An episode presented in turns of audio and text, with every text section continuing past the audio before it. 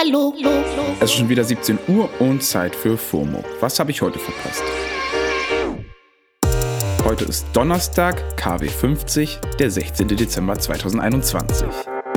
Mein Name ist Don Pablo Mulemba und heute geht es um Kein Platz für die AfD, Slangwords of the Year und WhatsApp Update.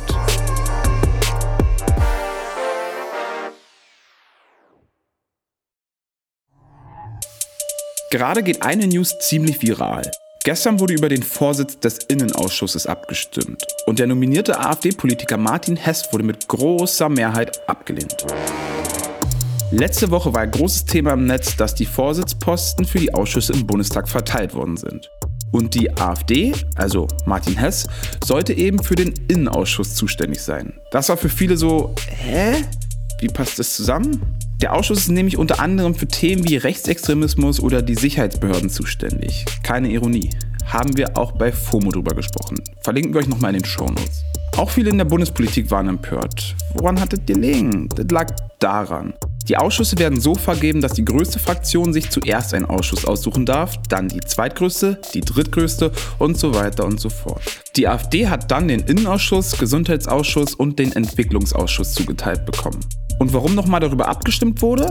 Als die anderen Parteien gemerkt haben, was Sache ist, haben sie sich dazu entschieden, über den Vorsitz abzustimmen. Das ist quasi ein Notfallmanöver, falls die Mehrheit der Ausschussmitglieder zu große Skepsis gegenüber der nominierten Person hat. Naja, und gestern wurden die Ergebnisse der Wahl dann veröffentlicht. Und nicht nur Martin Hess wurde abgelehnt. Turns out, die AfD-Kandidaten haben bei den Wahlen in allen drei Ausschüssen versagt.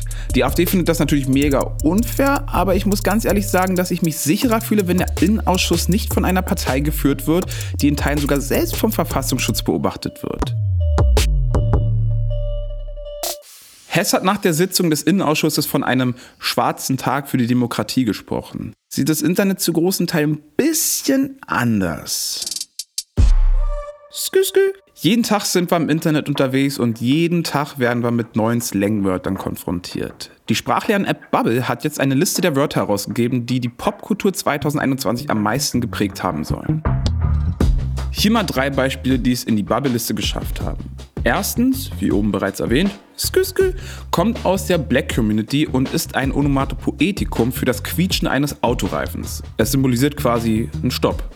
Zweitens, Snatched, das kommt aus der Drag- und Ballroom-Szene und ist nicht weniger als ein großes Kompliment. Und drittens, Chiugi, das ist ein Ausdruck, mit dem sich die Gen Z über Millennials lustig macht. Wir verlinken euch die komplette Liste natürlich in den Show Notes, da findet ihr dann alles. Anyway, das hier sind die Lieblingswörter aus der FOMO-Reaktion. Denner, was ist dein Favorite?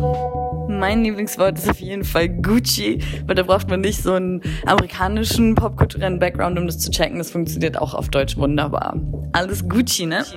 So wie ich Jasmin kenne, hat sie doch sicherlich auch noch was Witziges parat.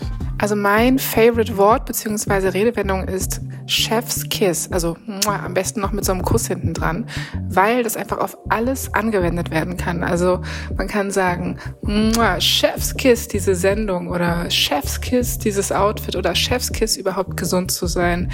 Ähm, alles im Leben kann Chef's Kiss sein. Wobei ich nicht mehr weiß, wer dieser Chef ist. Aber der Chef ist man ja vielleicht auch selbst. Ja, Chef's Kiss einfach, diese Sprache von mir.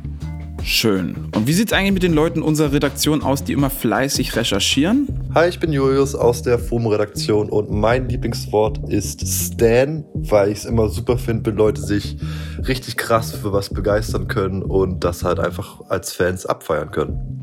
Hi, ich bin Paula, ich bin Redakteurin bei FOMO und mein Lieblingswort ist Schuck, weil ich das dieses Jahr einfach die ganze Zeit war. Wie die meisten Slangwords kommt mein Favorite aus der Rap- und Hip-Hop-Culture. No Cap. Bedeutet quasi die Wahrheit. Ich schreibe es immer dazu, wenn mir irgendwas krasses passiert ist und ich unterstreichen möchte, dass mir das halt wirklich passiert ist. Am besten schreibt man No und dahinter das Cap-Emoji, also die Kappe. Wenn ich merke, dass jemand gerade Märchen erzählt oder übertreibt, dann schreie ich Cap dazwischen. Oder ich schicke eine Voice Message. Now you voice. Nah. Now message can. Ugh. Now preview. Come on, you got this. Now you can preview your voice message on WhatsApp before sending it.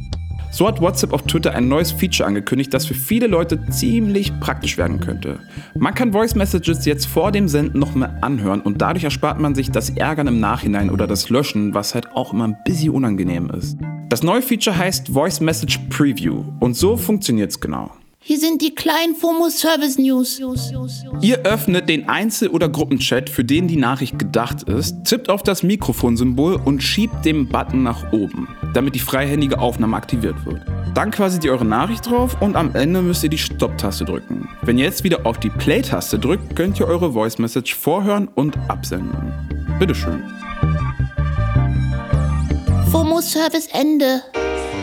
So, Kinders, das war's für heute mit FOMO und wir hören uns morgen wieder hier auf Spotify. No cap. cap, cap. Ihr erreicht uns ab sofort unter fomo.spotify.com. Liebesbriefe gern gesehen. FOMO ist eine Produktion von Spotify Studios in Zusammenarbeit mit ACB Stories. Folgt uns und lasst euch nicht ärgern. Ciao, ciao.